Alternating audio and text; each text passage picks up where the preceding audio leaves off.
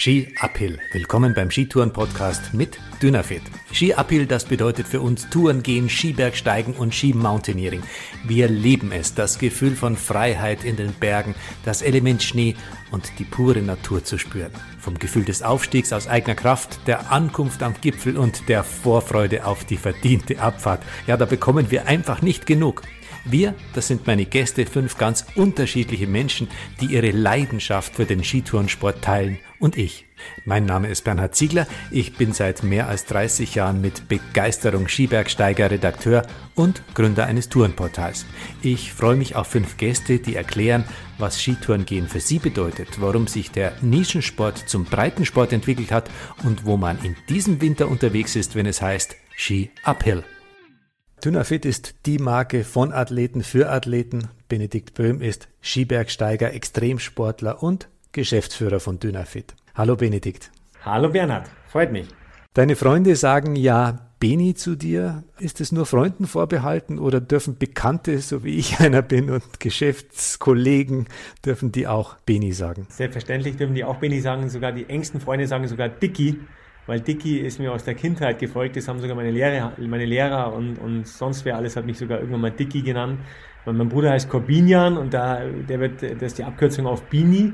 Und dann ist ja Beni und Bini ist irgendwie dann, war immer ein Problem und deswegen ging es bei mir auf die zweite Silbe oder vielleicht, weil ich auch so dick war.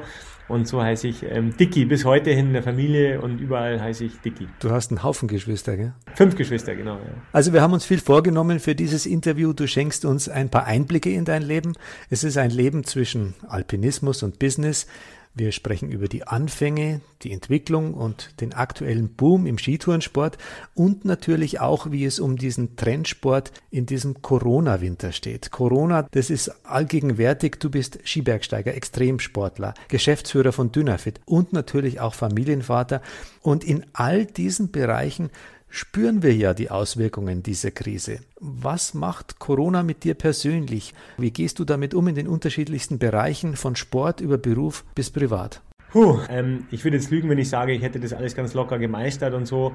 Mich hat das schon ganz schön ähm, getroffen. Nicht deswegen, weil ich jetzt persönlich so Angst hatte vor Corona und, und so, das, ja, das heißt nicht, dass ich unvorsichtig bin, aber ich habe da zum Glück jetzt keine Ängste und, und tue deswegen mein ganzes Leben irgendwie komplett umstellen. Aber ich bin es halt gewohnt, sehr frei zu sein. Ich bin einfach ein freies, liebender Mensch und mich auch frei zu bewegen und äh, das sowohl geschäftlich als auch privat als auch überall und natürlich auch immer mit Menschen in Kontakt. Ich bin in einer Großfamilie, wie wir gerade gehört haben, aufgewachsen und habe halt auch immer Menschen um mich rum und das war irgendwie schon echt, also seelisch für mich tatsächlich irgendwie seltsam. Also seltsam auf einmal so, äh, ja, alles so, so total reduziert und dann äh, niemand sieht sich mehr, dass der, du hast ja wirklich zwischenzeitlich das Gefühl gehabt, die Welt ist halb ausgestorben. Also das war, war ja das, was man sich sogar manchmal wünscht, dass die Autobahnen leer sind und so habe mich irgendwie schon aus, aus dem Gleichgewicht, also gebracht so seelisch, habe ich schon mich einfach irgendwie seltsam gefühlt. Aber ähm, zum Glück habe ich eben den Sport und Sport ähm, konnte man ja immer irgendwie machen. Also es war ja nicht so, dass Joggen oder so verboten war, zumindest, also ich hoffe, ich sage jetzt nichts Falsches, auf jeden Fall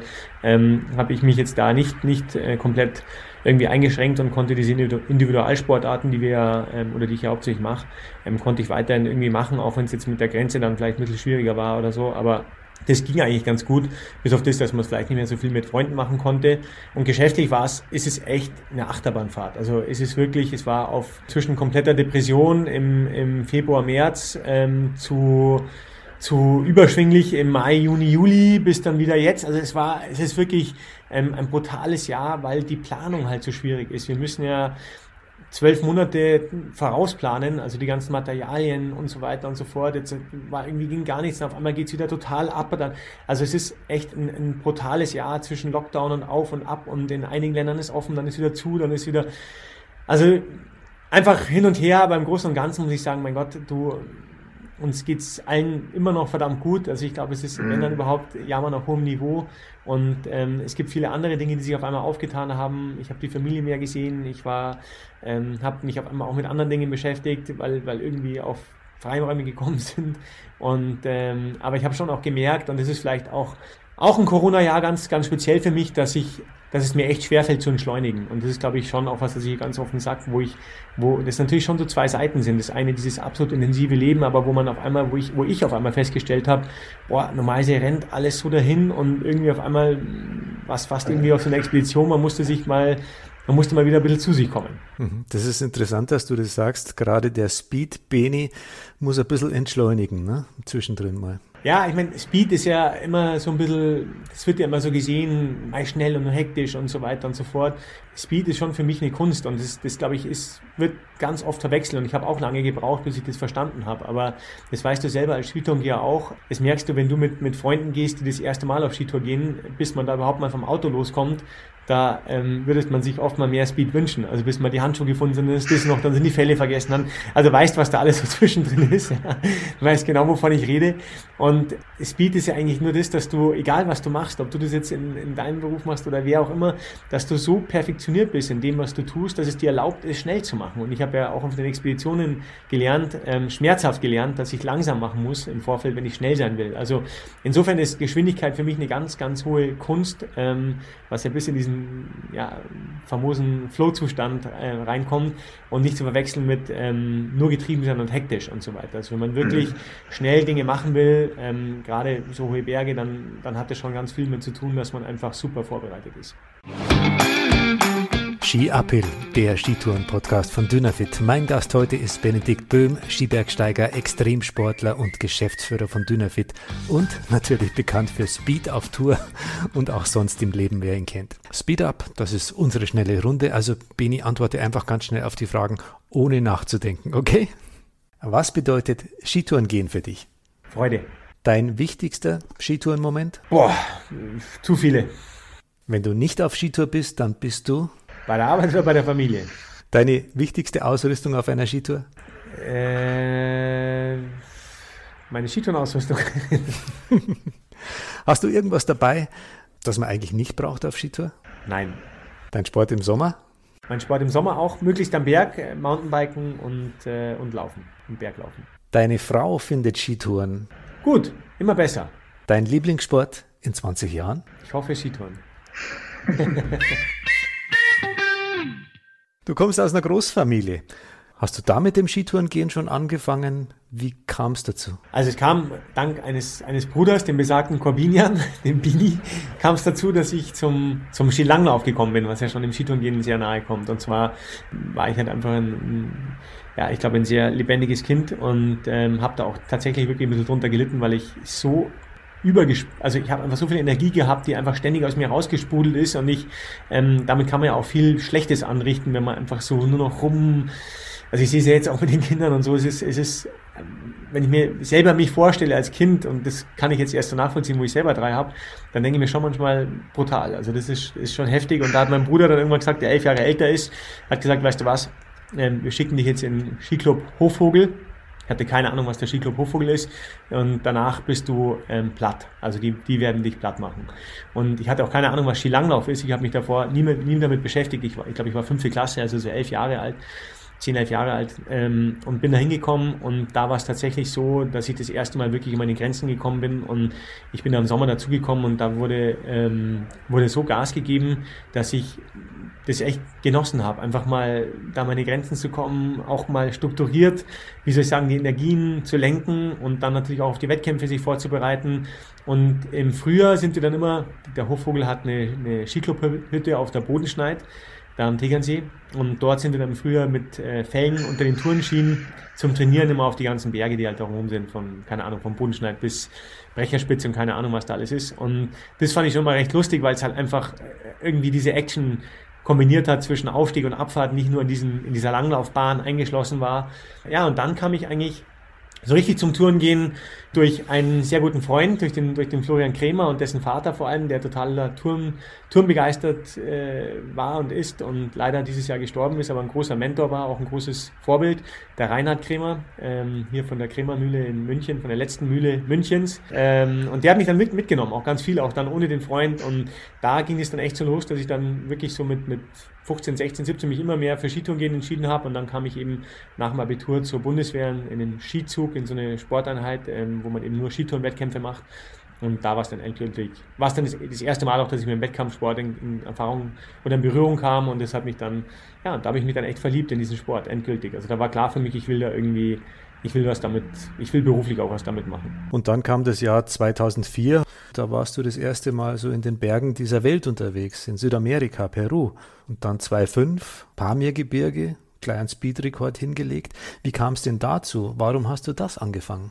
Du, es war so, ähm, dass ich, dass ich echt, also ich kam dann eben tatsächlich zu Dynafit 2003, also ich war mit dem Studium fertig und habe dann eben einfach versucht, da irgendwas zu finden, aber da konnte man auch gar nicht, ich wusste auch gar nicht, wo überhaupt, das war ja so verstaubt und so, da wusste man, ich wusste gar nicht, wo ich mich überhaupt bewerben sollte. Dann habe ich echt Dynafit gefunden und auch erst dann, wie ich in der Nationalmannschaft war. Also ich bin dann in die Nationalmannschaft Skibergsteigen gekommen, eben auch 2003 und dann habe ich irgendwie der Dynafit das erste Mal auch die Bindung gesehen und war so fasziniert, anfänglich total skeptisch, wie ganz viele, und dann aber so fasziniert von diesem Schuhbindungssystem, was ja von Fritz Bartel erfunden wurde. Und kam dann eben dazu. Und damals war es im Vorstellungsgespräch so, dass der damalige Geschäftsführer ähm, der Saliva, der mich da eingestellt hatte, Dünnerfil war ja noch gar keine eigene, also war gerade erst übernommen ähm, in der, in der Saliva Sportgeräte hieß es damals noch. Und dann hatte der gemeint, ja, wie es denn ausschaut, ähm, ob ich dann Winter viel trainieren müsste mit der Nationalmannschaft und so. Und dann habe ich gemeint, ja, schon, aber ich mache dann natürlich meinen Job und so. Und ich gemeint, ja, invest lieber ähm, ich würde da ein bisschen mehr mich auf die Arbeit konzentrieren, aber ich könnte im Sommer gerne auf Expedition gehen. Und dann habe ich eben gleich ähm, im ersten Sommer meine Expedition angemeldet nach Peru und äh, so kam es eigentlich. Also so kam es zu den Expeditionen. Und was war die Motivation für, für Speedtouren? Warum Geschwindigkeit? Was fasziniert dich da? Also die Geschwindigkeit wurde mir da schon in, in die Wiege gelegt im Skilanglaufverein. Das war echt ein, ein hartes Training, wo eben alles optimiert wurde, wo ja, einfach, das war wirklich Leistungssport pur. Und, ähm, und das habe ich eins zu eins direkt in Skibergsteigen mitgenommen. Also ich komme ja sozusagen als, als Athlet in Skibergsteigen und nicht als Bergsteiger in Skibergsteigen. Das war auch vielleicht der große Unterschied der Nationalmannschaft, wo viele dieser Jungs ähm, wirklich irgendwo halt in, in, in irgendwelchen dunklen Tälern geboren sind und dort aufgewachsen sind und dann als, als Bergsteiger irgendwie da so reingewachsen sind. Und bei mir war es wirklich so, dass ich eher als Leistungssportler zum Skibergsteigen kam. Also das war schon mal irgendwie so ein, ein bisschen anderer Approach. Und mich hat auch da die Geschwindigkeit eben so fasziniert in diesen, in diesen Wettkämpfen, weißt du, in diesen ganzen von Weltcups bis zu Patrouille Lassier bis Mezzalama. Ich war da so, ich fand das so genial und diese Techniken und das ist ja auch alles eingeflossen in die, in die Firma. Ich habe ja den George Nickes dann damals auch zu Dynafit geholt, den der, der heute noch dabei ist, ähm, der da immer rumgebastelt hat und, und mit mir im Nationalmannschaftskollege war, heute Produktdirektor ist in der ganzen Hardware. Und ähm, so hat sich das immer mehr zugespitzt und da war dann schon die Frage, ähm, ob man vielleicht diese Methodik, die wir uns da angeeignet hatten in den Alpen, ob man die nicht auch übertragen könnte auf hohe Berge. Aber wir sind ja erstmal mhm. völlig auf die Schnauze gefallen. Wo holst du dir die Ideen her für deine Projekte? Die hole ich mir oft so eigentlich, also viel mit, im Sparring mit, mit dem Schorsch, der zwar jetzt nicht mehr, wie soll ich sagen, als aktiver mit dabei ist, der sich da immer mehr rausgezogen hat. Ich habe ihn eh schon zigmal noch überredet, dass er mit mir irgendwelche Rennen läuft, wo er gesagt hat, er hat überhaupt keinen Bock mehr, aber hat sich dann doch nochmal wie er es nennt, sich nochmal durchbomsen lassen auf, auf der Sella Ronda oder wie auch immer, seine Worte. Ähm, und jetzt ist er aber oft so auch mit der Speedtrans-Alp zum Beispiel war das ähnlich letztes Jahr. Da saßen wir beim Mittagessen, da Alex Nils war noch dabei, ein anderer Kollege und da haben wir gesagt, hey, was, so ein super Winter, können wir nicht irgendwas machen und so weiter. Und dann ist das irgendwie so geboren, dass, dass man eben das jetzt auf die Beine stellt. Das war dann relativ spontan. Es ist, glaube ich, ein paar Wochen davor entstanden. Und das jetzt, äh, diese ganze Geschichte in den Alpen ist auch mit ihm so ähm, entstanden. Hast du dann überhaupt noch Zeit für andere Hobbys, für andere Sachen? Was macht Benedikt Böhm außerhalb des Skitouren und Bergsports gerne? Gibt es da was? Also, ich meine, da wird es natürlich relativ knapp mit der Zeit. Also bei mir ist tatsächlich, ähm, ich weiß nicht, wann ich das letzte Mal ein Buch gelesen habe oder so, weil das ist echt lange, lange her. Ähm, ich sage mal, das Einzige, was ich echt mit großer Leidenschaft, also mache, neben, ich sehe jetzt mal die Familie auch als einen großen Block, weil wenn ich Zeit habe, dann versuche ich sie echt in die Familie zu investieren, weil ich weiß, dass die sicherlich äh, von allen am, am kürzesten kommen und, das, und ich auch weiß, dass diese Zeit irgendwann vorbei ist mit den, mit den Kids, wo die halt dann rausgewachsen sind und dass ich da einfach auch jede Minute irgendwie ähm, festhalten muss und mich da zwingen muss, was heißt muss, also du verstehst, was ich meine, die, einfach diese, diese Disziplin einzuhalten und sagen, nee, das ist jetzt für die Familie und ich mache jetzt das Handy aus, was mir oft schwer genug fällt, aber es ist dann eben auch einfach so. Aber eine Sache, die ich doch sehr, sehr genieße mit dem Sport, also das ist schon eine neue, wie soll ich sagen, ähm, eine neue Errungenschaft, die dank der Digitalisierung irgendwie mir großen Spaß macht. Ich höre tatsächlich wahnsinnig viel Podcasts. Also das ist schon eine Bereicherung, muss ich ganz ehrlich sagen, weil ich eben dieses Ganze, was ich versäume an Lesen, ich bin ja froh, wenn ich meine E-Mails irgendwie am Tag lesen kann und alles, was da so reinkommt, ähm, das einigermaßen schaffe. Aber da sich tiefer wieder einzuhören in bestimmte Themen und aus, aus der ganzen Themenwelt sich genau rauszusuchen, was man will und das auf Knopfdruck sagt sozusagen in der Zeit, wo man, wo man eh sein, sein Aus hat, ist das, genieße ich das teilweise wahnsinnig. Manchmal mache ich es auch bewusst aus, weil ich einfach mit meinen Gedanken mich bewusst auf, auf oder auch einfach auf Dinge konzentrieren will, die vielleicht so anfällig sind und die so laufen, aber dieses, dieses Thema Podcaster oder, oder überhaupt Spotify und alles, was man da eben so hat, das hat mich tatsächlich, muss ich echt sagen, das, das macht viel Spaß. Wo funktioniert das bei dir, wenn du im Auto unterwegs bist? Nee, nee, vor allem, nee, im Auto nicht, weil da, da ist tatsächlich immer so, dass ich telefoniere, egal zu welcher Tages- und Nachtzeit, ist da, sind leider da auch immer Telefonate. Ähm, da ist die Ruhe nicht da. Nein, wirklich im, im Training. Also ich habe da meine, meine Kopfhörer dabei und wenn ich eben am Berg bin, dann, ähm, oder beim Laufen, beim Joggen, ich meine, Joggen ist jetzt auch was, was mir nicht wahnsinnig viel Spaß macht, ähm, aber ab und zu ist es viel schöner, sich zu bewegen, als eben nicht zu bewegen. Und da freue ich mich dann sogar auf Joggen, weil ich weiß, ich habe jetzt nochmal dieses eineinhalb Stunden Hörspiel und da kann ich mir das zum Beispiel beim Joggen super reinziehen, aber auch mal auf Skitour oder wenn ich, keine Ahnung, irgendwelche, irgendwelche Trainingseinheiten mache, die jetzt nicht wahnsinnig, ähm, nicht eine wahnsinnige Konzentration erfordern, sagen wir mal so. Mhm. Du hast ja selber schon gesagt, das ist ein Riesenspagat zwischen Beruf, Sport und Familie. Wie schaffst du das? Also gerade da noch deine Familie mit einzubauen? Ja, ich, ich schaffe es ja leider nicht immer. Das ist ja wirklich das, dass ich, dass ich wünschte, ich könnte irgendwelche Rezepte austeilen, aber ähm, ich schaffe es nicht immer und auch da gibt es genug wie soll ich sagen, Reibung und, und das alles unter einen Hut zu bekommen. Auch Reibung in mir selbst, ähm, muss ich auch sagen. Also wo ich eben auch mich ähm, immer wieder auch ja, selbst eine Kritik nehme und sage, boah, da, da gehört, geht die Familie zum Beispiel mal vor. Oder, ähm, also das ist schon immer, wie soll ich sagen, immer irgendwie ein, ein ständiger, es sind immer drei Bälle, die in der Luft irgendwie zu halten sind und da fliegt halt oft mal einer runter. Ähm, und aber dennoch, ich meine, es ist letztlich schafft man es, weil man halt, weil man es will. Also ich, ich, mir macht halt der Sport immer noch wahnsinnig Spaß und, ähm, und ich habe immer noch so einfach so eine wahnsinnige Motivation. Ich habe es im letzten Winter die ganze Zeit gedacht. Ich glaube, ich war 44 Mal auf der Alpspitze in der Früh, also vor, vor der Arbeit. Und habe mir wieder gedacht, warum, also warum stehst du jetzt immer noch um 3 Uhr auf? Aber ich, ich, mir macht es halt so Spaß, dass ich das irgendwie machen kann. Und dann denke ich mir auf, das hat sich jetzt in den letzten 15, 20 Jahren nicht, nicht verändert. Ähm, und ja, und, und insofern hilft mir das ja auch ganz viel, muss man schon auch sagen, dass ich da ja auch wahnsinnig viel Kraft rausschöpfe und auch wahnsinnig viel geistige Kreativität. Also das kommt schon auch auf den ganzen Touren, dass ich halt immer wieder da runterkomme und mich da immer wieder mal auch rausnehme aus der Mühle, weil das einfach meine Auszeiten sind, sagen wir mal so. Aber natürlich ist es verbunden mit, ähm, mit schon auch hier einem sehr straffen ja, Zeitplan und, und auch keine Zeit zu verschwenden, weder in Meetings noch in Calls noch in sonst wo und genauso eben ähm, bei anderen Dingen. Aber das, das ist ja völlig subjektiv. Das muss ja jeder für sich wissen, was er als Zeitverschwendung empfindet und was nicht. Reden wir über Dynafit. Dynafit wirbt ja damit, eine Marke von Athleten für Athleten zu sein. Stimmt es oder ist es hauptsächlich Marketing? Also man muss ja natürlich auch sagen, das Geschäft macht man sicher auch mit der breiten Masse. Damit das gut läuft, muss man sicher auch den breiten Sportler ansprechen. Ist das auch so eine Art Spagat? Nee, ist es nicht, weil das ist für uns einfach eine, eine Definitionssache. Also ähm, wenn wir von, von Athleten für Athleten sprechen, dann würde ich erstens jeden Tag unterschreiben, dass es stimmt. Also ich glaube, ähm, da würde ich jederzeit hier irgendeine externe Studie reinlassen, die unser, wie wir sagen, Personalportfolio mal durchcheckt und durchprüft auf Leib und Nieren.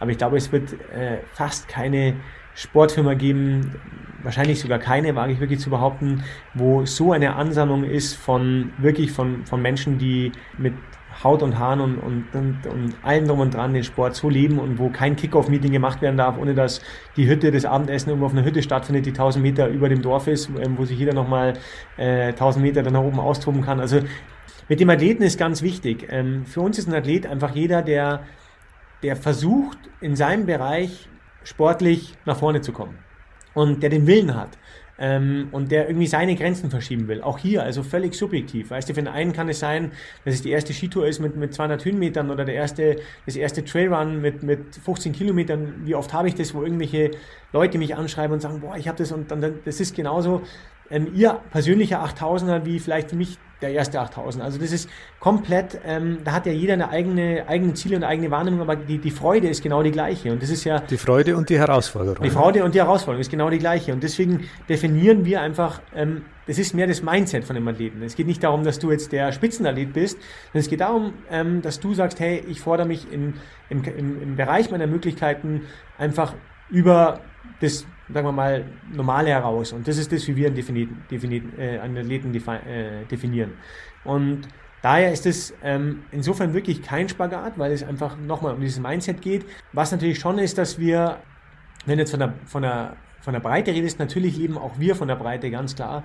Also wir leben von den breiten Skitouren, wir leben da auch von allem, aber dennoch bedeutet es halt hier doch auch verzichten zu können. Verzichten zu können eben auf vielleicht diese, ja, diese, diese 10, 15 Prozent ähm, vielleicht sogar manchmal 20 Prozent mehr Verkauf, die du machen könntest, wenn du eben ähm, bei der Distribution angefangen, wenn du eben ähm, noch viel breiter distribuiert bist und überall zu finden bist, wenn du noch viel größere Größen machst und, ähm, und ja, einfach da wirklich ganz, ganz breit reingehst. Also es bedeutet natürlich schon, wenn du so eine Marke bist, dass du einfach ja, zu vielen Dingen Ja sagst, aber eben auch zu gewissen Nein. Und das ist auch jeden Tag ein, ein Kampf, aber ist auch ein wichtiger Kampf in der, in der Markenführung. Herausforderung ist ja irgendwie dein Thema. Was war denn die größte Herausforderung, seit du Geschäftsführer bei Dynafit bist? Wohin wolltest du die Marke entwickeln oder weiterentwickeln? Also die größte Herausforderung war, war ganz klar, diese Marke zur 365-Grad-Marke zu machen. Also wir kommen ja wirklich aus dem reinen Wintersport-Business und dann war es erstmal die erste große Herausforderung, überhaupt mal das ganze Thema Touren zu etablieren. Also es gab zwar Touren äh, Sportmarken, aber ganz wenige. Und das, das Thema Touren war einfach wahnsinnig verstaubt im ganzen Sportfachhandel. Also das, was sich ja gerade dreht, ist ja unvorstellbar. Das vor 15 Jahren, da war ja wirklich, wenn du irgendwo ein paar Skitouren-Ski rumstehen hattest in der verstaubten Ecke, dann war das, äh, war das schon großartig. Und das war so die erste Herausforderung. Die wirklich große Herausforderung war dann echt zu sagen, hey, wir müssen die Marke, wenn wir zukünftig erfolgreich sein wollen und uns auch da zu lösen von einem immer mehr gesättigten Skitourenmarkt, aber auch natürlich von einem riskanten Businessmodell, muss man auch sagen. Wir sind im Wintersport, wir sehen die Klimaerwärmung, ähm, wir sehen sie jedes Jahr, jeden Monat, äh, Monat für Monat. Wir wissen eigentlich, dass das nicht ewig nachhaltig ist und dass wir gesagt haben, wir müssen jetzt wirklich die Marke in den Sommer erweitern und es war ein, ein brutaler Kampf. Also das haben wirklich alle hier toll mitgemacht. Es war echt Schwitzen, Kämpfen, Bluten ähm, mit auch vielen Rückschlägen und für nächsten Sommer und letzten Sommer ist es dann wirklich der Knoten echt geplatzt und wir sehen, dass es nicht mehr lange dauern wird, wo Dynafit größer im Sommer ist als im Winter. Also, und das ist dann schon toll, weißt du, und auf einmal siehst du, wie eine Marke sich über ihre Kernzielgruppe erweitert, aber trotzdem ihrer Zielgruppe irgendwie treu bleibt. Wir, wir sprechen halt nur Leute an, die nicht nur Skitourengeher sind, ähm, aber auf einmal im Trailrunning anzukommen und jetzt auch mit Bike ähm, und da wirklich voll angenommen zu werden, weil einfach dieses Mindset zählt, das macht jetzt gerade schon wahnsinnig Spaß, muss ich sagen. Also jetzt ernten wir die Früchte. Wir haben jetzt 2011, glaube ich, das Ganze gelauncht. Also wir sind jetzt neun Jahre da dran. Ähm, jetzt ernten wir wirklich die, die Früchte langsam und das macht einfach deswegen auch so Spaß, weil die Marke sich natürlich auf einmal erweitert in ganz andere Sphären. Wir haben auf einmal viele Händler in Norddeutschland, wir haben Händler in Süditalien, wir haben Händler in, in Mexiko, wir haben Händler in keine Ahnung was. Also die Marke wird auf einmal über den Alpenraum und über die Rocky Mountains irgendwie etwas bekannter. Also da hat sich wahnsinnig viel entwickelt, aber auch wenn wir uns den Skitourensport selber anschauen, es war eine unglaublich rasante Entwicklung, die der Sport hingelegt hat. Hast du diesen Boom erwartet? Insgesamt schon, weil diese Sportart so, so viel Spaß macht. Also ich war ja selber so fasziniert, dass ich, dass ich irgendwie gesagt habe, wenn, wenn mich das infiziert, dann glaube ich, wird es auch andere Leute infizieren. Und wenn da mal jemand draufkommt, was das für ein was es für ein Gefühl ist, dann verzichtet er auf 20 Mal die Piste runterfahren und sagt lieber, er hat ein geiles, tolles Erlebnis ähm, abseits und das war irgendwie, damit habe ich schon gerechnet, sagen wir, also was gerechnet, also ich habe irgendwie schon gehofft und auch hart dafür, oder wir alle hart dafür gearbeitet, dass das sich entwickelt und ich glaube, da kamen viele Dinge zusammen. Das Material wurde immer besser, die Infrastruktur wurde besser, die Aufklärung wurde besser, die, die ganzen Lawinengeräte mit ABS und keine Ahnung, was alles dazugehört, wurde besser. Also da ist einfach viel zusammengekommen, was diesen Sport auch vereinfacht hat, erleichtert hat, ähm, intuitiver gemacht hat. Die Einstiegsbarriere ist immer noch relativ hoch, da arbeiten wir auch dran, dass die gesenkt wird. Aber in dem Ausmaß, wie es jetzt abgeht, also diesen Winter, damit, also dass es so abgeht, hätte ich jetzt, damit hätte ich nicht gerechnet. Okay, wie ist deine Prognose für die nächsten Jahre? Wo, wo führt das hin? Also die Prognose ist ist für mich, ähm, dass Corona jetzt hier wirklich gerade ein Beschleuniger ist im, im, ganzen Thema Skitouren. Und das gilt vor allem für die Infrastruktur, weil wenn wir die Bilder jetzt gesehen, ich weiß nicht, ob du den Artikel gestern gesehen hast in der Münchner Merkur, ähm, genau, über den Ansturm in Garmisch gesprochen wurde und so letztes Wochenende. Also ich denke, da wird einfach was kommen, was überfällig ist, und zwar, dass das Thema Pistengehen ganz normal in den Pistenbetrieb in die Infrastruktur des Pistenbetriebs integriert wird. Also das heißt, dass hier wirklich dass das wie ein Funpark heute, hast ja auch Funparks, da gab es mal vor 15 Jahren einen, jetzt gibt es in jedem kleinen Skigebiet irgendwo einen, dass das einfach mit dabei ist, dass mit dem Skitourengehen Geld verdient wird, muss auch so sein, also über Aufstiegspässe, über Parkgebühren, über ähm, was auch immer, wie es ja einige schon vormachen. Und weil laut unseren Schätzungen und allem dem, was wir so analysiert haben mit unseren Research-Firmen und so, sind 60 Prozent dieser Skitourengeher wollen überhaupt gar nicht ins Gelände. Für die ist das, das ist eine andere Form. Das ist ein wirklich mhm. Fitnessgeher, die wollen da draußen sein, die haben sich, haben gar keine Lust und Interesse, sich mit, mit Risiken wie Lawinengefahr und ähm, und Tiefschneefahren und keine Ahnung was zu beschäftigen, sondern die wollen das einfach so machen und daher ähm, braucht sie die Infrastruktur und da muss man einfach auch nicht vergessen, es sind ja keine reinen Skitourengeher, die kommen zurück als Skifahrer mit den Familien, als Schneeschuhwanderer, als was weiß ich, als alles, das hat sich ja ähm, drastisch verändert und ich glaube, da tun die Pistenbetreiber echt gut daran und Tourismusverbände, wenn sie sich jetzt wirklich hätten sie eigentlich jetzt schon machen sollen über den Sommer spätestens, aber wenn sie sich jetzt wirklich schnell Gedanken machen, wie sie das Thema als Geschäftsbereich ähm, in die Infrastruktur integrieren. Und technisch, was sind da so die Meilensteine beim Skitourengehen? Wo wird das hinführen noch? Gibt es da eine Weiterentwicklung? Wenn man sich mal überlegt, welche Entwicklung Bindungen, Schuhe, Material genommen hat in den letzten Jahren. Also das ist ja um ein Vielfaches einfacher, leichter geworden, macht viel mehr Spaß, mit diesen Dingen umzugehen. Gibt es da noch eine Steigerung? Also ich denke, die Steigerungen, äh, die Steigerungsraten werden sehr viel weniger. Ähm, also wir sehen hier ganz klar einen demokratisierten Markt. Das heißt, nicht nur der Sport ist demokratisiert und jetzt bieten, keine Ahnung, 20 Hersteller Skitouren an, sondern auch die Technologie ist demokratisiert. Also dieses Low-Tech-System war einfach die große Revolution, was wir eben mit Dynafit und, und Fritz Basel gelauncht haben, dieses rahmenlose Bindungssystem. Jetzt sind die Schritte einfach kleiner, weißt du, weil mir ist es selber so gekommen, wir haben ja diese Pintech-Bindung gemacht, die, die wirklich toll ist, mit der habe ich auch die Alpenüberquerung gemacht, die wiegt äh, unter 50 Gramm, also 44 Gramm oder so wiegt sie und ist unglaublich, aber jetzt wiegt unsere normalste leichte Bindung schon 100 Gramm. Ähm, jetzt, jetzt ist wirklich die Frage, weißt du, also wegen 50 Gramm, das ist eine unglaubliche Innovation. Das ist ein, kannst du dir vorstellen, ein Kraftakt ohne, ohne also sondersgleichen, dass du nochmal das Gewicht um halbierst. Aber 50 Gramm ist halt nichts mehr, womit du ähm, jemand unterm, hinterm Ofen hervorlockst. Ja? Damals mit der Lowtech, da war es anders. Da kriegen wir von, von, keine Ahnung, zwei Kilo Bindungen, die auf einmal 700 Gramm gewogen haben. Das macht wirklich einen Impact. Und daher ist die Technologie jetzt schon an dem Punkt, wo es nicht mehr diese Riesenschritte geben wird. Es wird weitergehen. Es wird immer toller, immer feiner werden, aber nicht mehr in diesen großen Sprüngen. Also da erwarte ich jetzt nicht mehr diese, diese gewaltigen ähm, Innovationen. Aber was passieren wird, ist schon, dass das ganze Thema Touren und Alpinskifahren immer mehr zusammenschmelzen, wirklich zu einem. Also, weil es einfach Sinn macht. Diese ganzen Vorteile, die du im Tourenbereich hast, also sprich flexibler Schuh, ähm, harten Abfahrt, aber gut im Aufstieg, die Sohle, dass dich nicht am Parkplatz schon auf die Schnauze haut, wenn du aussteigst ähm, und du gehst wie auf Stelzen und so weiter.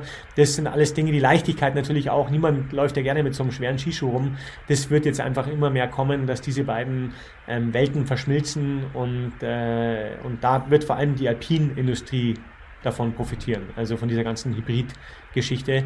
Ähm, das wird kommen. Spinnen wir mal ein bisschen rum. Wenn du dir irgendwas wünschen könntest, was wäre das bei der Skitourenausrüstung? Meine Utopie wäre, dass es, und das ist vielleicht noch eine Innovation, die, die ganz wichtig ist, meine, meine großer Wunsch und meine Utopie wäre, dass Skitourengehen so einfach wird wie Fußball. Also jetzt muss man doch noch viel erklären. Also wie geht die Bindung zu, wie geht es auf, wie spanne ich das Fell ein, wie. Also wenn ich, ich mache einmal im Jahr, zwinge ich mich, ähm, das Brauneck hochzugehen an einem Samstag und einfach mal als Pistendoktor unterwegs zu sein, um mal zu schauen, was da alles so passiert mit, mit nicht verriegelten Bindungen, mit verriegelten Schuhen den Berg hoch und so. Und es, dieser Sport ist einfach nicht selbsterklärend, selbst mit dem Material, was sich jetzt so bewegt hat. Und was passieren wird und was ja heuer schon passiert und was enorm gut angenommen wird, ist ja, was in diese Vereinfachung hingeht. Wir haben ja heuer das erste Mal Skitouren-Sets ähm, angeboten. Das heißt, da ist schon das Fell drauf, da ist die Bindung drauf, da ist eine kurze Bedienungsanleitung mit dabei, so aller ähm, Comic-Zeichnungen, wo du wirklich von Japan bis, keine Ahnung, bis hier versteht es jeder. Du kannst sofort loslegen. Wir nennen dieses Konzept auch Unpack und Ski. Und das haben wir eben unter dem ähm, Namen Seven Summits gelauncht. Da ist auch ein Kinderski dabei, der, der wirklich, also das war auch eine Riesenüberraschung, die uns aus den Händen gerissen wird aktuell. Und, ähm, und das ist, da in die Richtung geht's weiter. Also es geht jetzt vor allem Klar, weiter um technische Lösungen, aber es geht vor allem darum, wer bietet den meisten Komfort. Also wer hat aus dieser Anzahl an Möglichkeiten, und das ist mir einfach so bewusst geworden mit diesem Set, ich habe das wirklich persönlich so getrieben, hier auch in der Firma, wie ich ähm, 2018, glaube ich, war, stand ich beim Sport Bittel hier in München vor der Skitourenwand und da waren halt nicht mehr, da war das halt keine verstaubte Wand mehr wie vor 15 Jahren, sondern waren da, ich müsste fast das Bild zeigen, da waren da, keine Ahnung, 30 Skimodelle und oben nochmal 30 Bindungsmodelle. Ähm, wir wissen, dass ab einer Auswahl von acht der Mensch irgendwo abschaltet, da geht er lieber um und und kauft gar nichts. Und da war für mich irgendwie klar, wie soll denn hier ein Einsteiger irgendwie den Durchblick haben? Der kommt dahin und du kannst alleine aus diesen, aus diesen 30 Bindungen und, und, und Ski kannst du irgendwie über 8000 Kombinationen gestalten. Also wo willst du da anfangen und aufhören? Da war für mich irgendwie klar, wir müssen es dem Kunden einfacher machen und wir müssen das Ganze einfach schon ja, möglichst mundgerecht ähm, und, und bestmöglich vorbereitet fertigstellen. Und so wie es aussieht, werden wir in diesem Winter mit vielen Anfängern zu tun haben. Also wir sind keine Hellseher, das ist ganz klar, aber so wie es ausschaut, wird Corona dafür sorgen, dass auf den Pisten einiges los ist an Skitourengehern, an Leuten, die das noch nie gemacht haben, so wie du das gesagt hast. Was ist denn deine Prognose für diesen Winter jetzt? Was glaubst du, kommt da auf uns zu? Ja gut, wir sehen es ja schon. Also wir sehen ja schon, was letztes Wochenende passiert ist in Garmisch ähm, mit, mit wirklich also überrannt. Und es ist genau das eingetreten, was, ja, was wir, glaube ich, alle nach diesem Corona-Sommer spätestens ähm, gesehen haben, dass das auch im Winter kommt, dass, dass das Skitourengehen einfach absolut boomt und dass die Leute umsatteln. Also ich sehe selbst in meinem Bekanntenkreis, ich glaube, dir wird es ähnlich gehen, da sind so viele Leute, denen ich wirklich niemals zugetraut hätte, dass sie jetzt anfangen mit Skitouren. Es ist jeder dabei und jeder sagt jetzt, hey, jetzt fange ich an und natürlich bedingt auch durch die Pistenschließungen und allem drum und dran. Also es ist ähm, ein, ein Brandbeschleuniger und wir werden da viel sehen und deswegen nochmal muss man sich da einfach ganz schnell was einfallen lassen und deswegen haben wir auch eben mit Dynafit hier zusammen mit den Tourismusverbänden und vor allem mit den Händlern, aber auch mit den Pistenbetreibern im Alpenraum ähm, 20 Skitourenparks wie soll ich sagen, ins Leben gerufen, wo wir versuchen, eben diese, diese Massen zu lenken und, und irgendwie auch da die Infrastruktur oder mit einer Hilfe, mit einer, mit einer helfenden Hand zur Seite zu stehen. Manche Skigebiete haben ja da auch ganz tolle Konzepte entwickelt, also auch für die Kanalisierung von Tourengehern. Und Dynafit unterstützt die ja zum Teil. Wie denn? Wie funktioniert das? Das funktioniert so, dass wir ähm, eben versuchen, dass wir die richtigen Leute, die richtigen Stakeholder an den Tisch bekommen und sagen, hey Leute, anstatt sich vielleicht jetzt dagegen zu wehren, versuchen wir doch mal hier irgendwas zu machen. Wir helfen dann eben mit ähm, Wegweisern, natürlich auch mit unserer Beratung, mit äh, Fachleuten, mit äh, der Bewerbung natürlich dementsprechend. Und dann schaut man zum Beispiel, hey, was, was wäre denn gut? Könnten wir zum Beispiel die, äh, die, eine dauerhafte Piste gestalten, wie zum Beispiel in St. Johann in Tirol, wo man wirklich gesagt hat, es gibt eine dauerhafte Aufstiegsroute oder sind es bestimmte Tourenabende oder bestimmte Tage oder ähm, da ist dann die Hütte geöffnet oder ist es ein Aufstiegspass, ist es Parkplatzgebühren, ähm, wie wird das Ganze gemacht, zusammen mit einem Sportfachhändler, der vielleicht dann auch finanziell, wie wir auch, dann ähm, da sogar mit in die Bresche springt. Und so haben wir an, unsere Erfahrungen gesammelt, übrigens schon vor Jahren. Also wir haben, da war ich selber noch im, ich, voll operativ dabei. Das war sicherlich schon wieder zehn Jahre her. Da haben wir damals mit dem Sporthaus Schuster am Kolben in Oberammergau damals zum Beispiel einen eigenen Tunnel äh, finanziert, den wir gegraben haben unter der Piste, weil da so eine Stelle war, wo sich eben äh, Aufsteiger und, und, Abfahrer ständig in die Quere gekommen sind. Und so hat man wirklich eben, das war die erste beschneite Aufstiegspiste. Und, ähm, und so versuchen wir eben diese, ja, diese Infrastruktur irgendwie zu fördern. Du hast vorher schon gesagt, dass es eigentlich traurig ist, dass da ja einige den Trend verpasst haben und nicht alle mitmachen.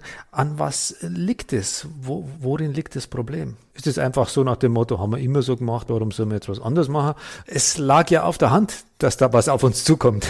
Es lag auf der Hand und deswegen tut es auch so weh, weil wir echt im Sommer schon viele Initiativen ge ge gestartet haben. Ich sage jetzt extra nicht wo, in welchen Regionen und so weiter, aber wirklich also gezielte äh, viele Gebiete angesprochen haben und so und da teilweise wirklich nicht einmal ein Gespräch bekommen haben, sofort abgewiesen wurden. Und das, das ist, es tut echt weh, weil wir einfach gesagt haben, hey, da kommt was auf uns zu und wenn wir uns da nicht vorbereiten, dann, dann kracht es einfach. Und genau das ist jetzt eben letztes Wochenende passiert.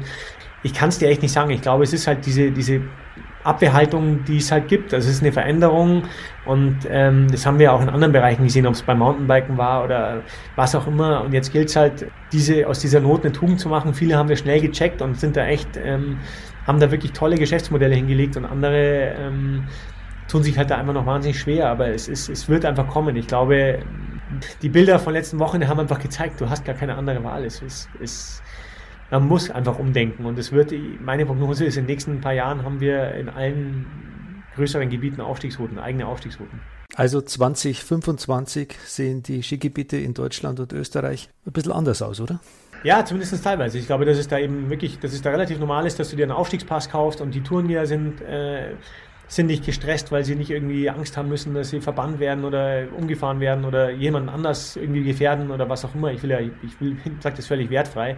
Ähm, sie sind einfach Teil davon. So wie halt der eine in den Funpark geht und sich den ganzen Tag da aufhält, geht halt der andere in den, in die, in den Skitouren, wie soll ich sagen, die Skitouren-Aufstiegsroute und macht da sein Ding und ist völlig happy, hat seinen Aufstiegspass gekauft für x Euro und äh, fühlt sich legal als legales Mitglied der, der Pisteninfrastruktur.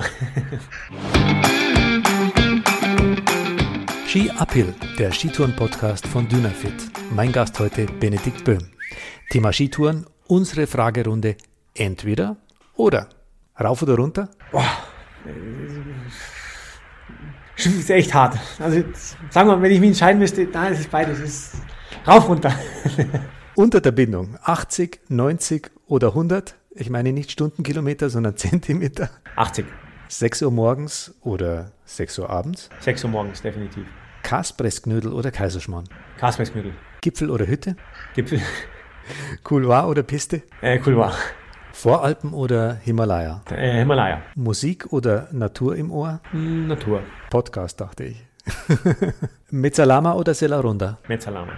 Sind beides unsere Rennen, deswegen ist es schwierig, aber definitiv Mezzalama. Einfach das tollste, mit eines der tollsten Rennen, die es überhaupt gibt. Bist du Ausrüstungsjunkie oder Allesträger? Äh, da würde ich tatsächlich sagen, Allesträger. Gibt es ein Thema, das dir am Herzen liegt, privat oder als Geschäftsführer von Dynafit, als Spitzensportler? Also ich glaube, was mir so am Herzen liegen würde, nur weil ich die Bilder so gesehen habe, ist, glaube ich, an alle, ähm, an alle, die da draußen Skitouren gehen und die heuer einsteigen. Erstmal freut es mich sehr, dass ihr äh, der Natur näher kommt. Aber ich glaube da echt die Bitte, dass man, ähm, ja, dass man ein bisschen aufeinander Acht gibt. Ähm, ich glaube, da kann man einfach viele Konflikte, die sich jetzt so anbahnen und die auch natürlich ähm, jetzt angefeuert werden, aber ich glaube, da kann man viel, viel schon entschärfen, wenn man einfach ja, ein bisschen aufeinander achtet. Und ähm, ich rede jetzt vor allem eben beim Tourengehen natürlich aufeinander, ich rede jetzt von diesem, vor allem von dem Pisten, Pistenthema. Und natürlich auch achtet, sich da draußen zu bewegen, ähm, dass wir einfach alle gut durch den Winter kommen. Und das wünsche ich euch all miteinander. Und äh, ja, und ansonsten wisst ihr ja, wo ihr, wo ihr einkaufen könnt. Dass du ein interessanter Gesprächspartner interessanter Mensch bist. Das hast du jetzt in dem Gespräch bewiesen. Wo finden denn Hörer unseres Podcasts weitere Informationen zu dir und zu deinen Projekten, wenn jetzt jemand ein bisschen nachgoogeln möchte oder was auch immer? Du, äh, ich bin tatsächlich äh, auf, auf Instagram, äh, habe ich lange, wie soll ich sagen, lange außen vor gelassen, bin ich aber jetzt drauf und auf LinkedIn. Dort kann man mich finden und da kriegt man eigentlich auch immer alle, alle aktuellen Informationen. Also gerne, gerne vorbeischauen. Danke für das Gespräch, Benedikt. Fand ich sehr interessant und sehr unterhaltsam, dich auf diese ausführliche Art und Weise nochmal kennenzulernen. Ich wünsche dir eine wunderschöne Skitourensaison. Bleib gesund. Und ich dir. Ebenfalls. Und ich hoffe, wir sehen uns bald mal wieder in, in äh, Persona. Das hoffe ich natürlich auch. Und zwar am besten im Schnee. Ja, und es freut mich natürlich auch, dass ihr alle dabei wart. Im Ski Uphill Podcast begrüßen wir nächste Woche übrigens Peter Plattner. Der Tiroler ist Bergführer und Geschäftsführer des österreichischen Kuratoriums für alpine Sicherheit. Wir unterhalten uns dann über das Thema Einstieg in den Skitourensport und Sicherheit. Servus, bis nächste Woche.